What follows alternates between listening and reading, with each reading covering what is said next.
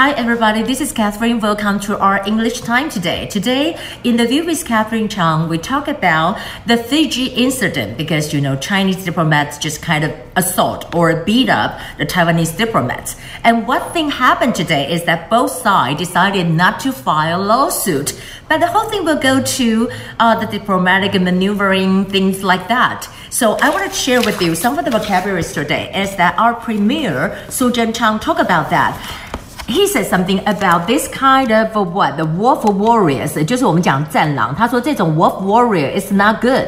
而且在这里呢，他有这么一个字哈，他就说你已经变成像是一个 gangster。What is a gangster? Gangster 就是流氓，gangster 就是流氓。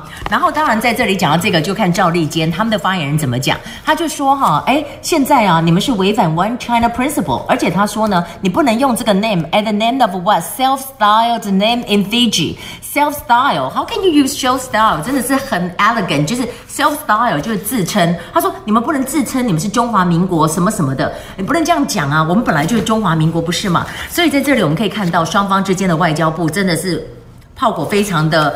uh, 猛烈 cross-firing. You can see that Chinese embassy in Fiji, you know, kind of claimed that the report is untrue. And what it said is over here, and it's talking about that the uh, what we say that the um, Taipei Trade Office in Fiji act provocatively，就是讲说 provocative，provocative 的形容词 provocatively，provocatively 就是一个呃 adjective，就是一个副词的意思，它形容这个动作 against Chinese embassy staff。所以他在讲到这个东西呢，就是说呃你。 非常挑衅式的这么一个动作。But actually, we're saying that 是谁先打人的？今天我们就看到 MOFA spokesperson Joanna。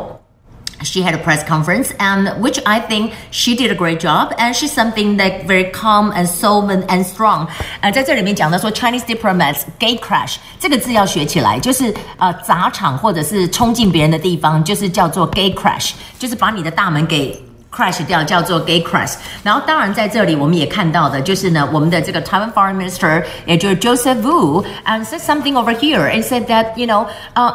The violence against our diplomats in Fiji by China's is kind of uncivilized. Uncivilized 就不文明的，而且就讲说你这个就是 wolf warriors，就 wolf warrior 这个动作是非常不文明的，uncivilized。那当然在这当中呢，我们就可以看到他讲到说。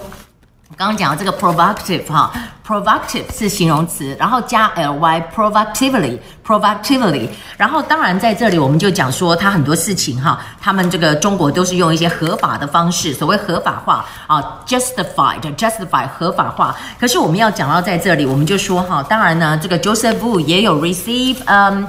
a kind of a press conference uh, by video um, of the Finland media，然后这里面就有讲到说哈，这个是一个什么？这个是一个专制的中国，叫做 autocratic，autocratic。autocratic Autocratic 就是专制的意思，autocratic 就是专制的这个意思。然后呢，如果说呢，在这里我们可以看到，大家呢都要 support Taiwan，so we can cope with the threat。我们可以应付这个威胁，cope with，cope with 就是呢应付处理，cope with the threat 就是应付处理这么样的一个威胁，就是 cope with。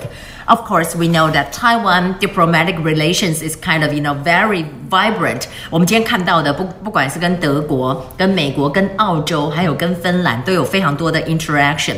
And today we know that President Tsai also said something, make announcement today. And you can see in the view with Catherine Chang because she said something come out very strong and said that you know, the representative's office immediately reported the situation to her. And also, she said something that the international community should not appease such behavior。什么叫 appease 呢？你记不记得当时就是呃，Pompeo 讲过 appeasement 就是姑息主义，对不对？那我这里讲的 appease，它就是说呢，动词，动词就是姑息，不应该姑息。Okay, well that would be uh, we're talking about some of the vocabulary here. We haven't talked about the book for a long time. Um, let's turn to page 198. Page 198, I want to talk about that. Uh, um, a dinner is ready. What kind of dinner is that? Well, just a casual dinner. It is a typical Chinese cuisine, or it looks delicious. Everything is so tasty today. 真的很 delicious，很好吃啊。Would you like some more? 你要再多吃一点吗？Oh no, it's okay. I'm full. 会有人讲说，有人给你东西吃，你会讲说，Oh, I'm pass. I'm pass，就是说我不用哈，I'm full. So bon appetit for your dinner. Have you had any?